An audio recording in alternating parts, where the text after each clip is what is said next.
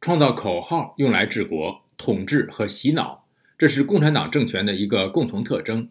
而习近平上台后，在口号治国方面胜过他的前任，除了毛泽东。他回收也创造了大量所谓的政治新词，把他们灌入中国的政治生活，以强行扩大他自己和中共对人民的权威。下面是宇宙分享美国之音特约评论员邓宇文的文章节选。好的，志远，脱口秀演员李浩石脱口而出的“作风优良，能打胜仗”成为他的祸水，因为这八个字是习近平二零一三年。三月十一日为解放军所做的指示，其原文是努力建设一支作风优良、能打胜仗的人民军队。这已经是习近平语录之一。习近平新时代中国特色社会主义思想学习纲要，把人民军队全面建成世界一流军队，建设一支听党指挥、能打胜仗、作风优良的人民军队。敢于拿独裁政权最高领导人的最高指示逗乐子，后果可想而知。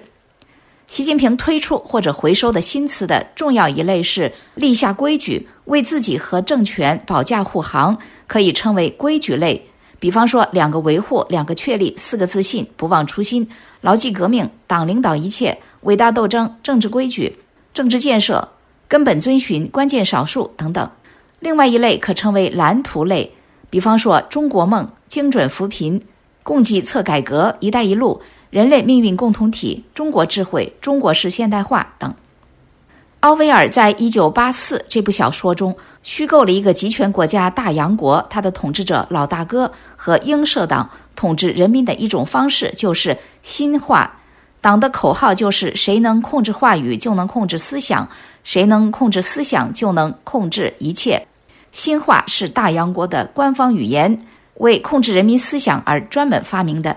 因此，我们不难解释，习创造或者回收的这些所谓的政治新词，需要频繁出现在党的文件、报告、领导人讲话、对外交流、报刊宣传、干部学习、学生课堂以及专家学者的演讲与论文中，成为党在所谓新时期的新话和意识形态。他们构成所谓习近平思想的主要内容，不仅对内控制思想和控制一切，也是中共向外输出的政治文化。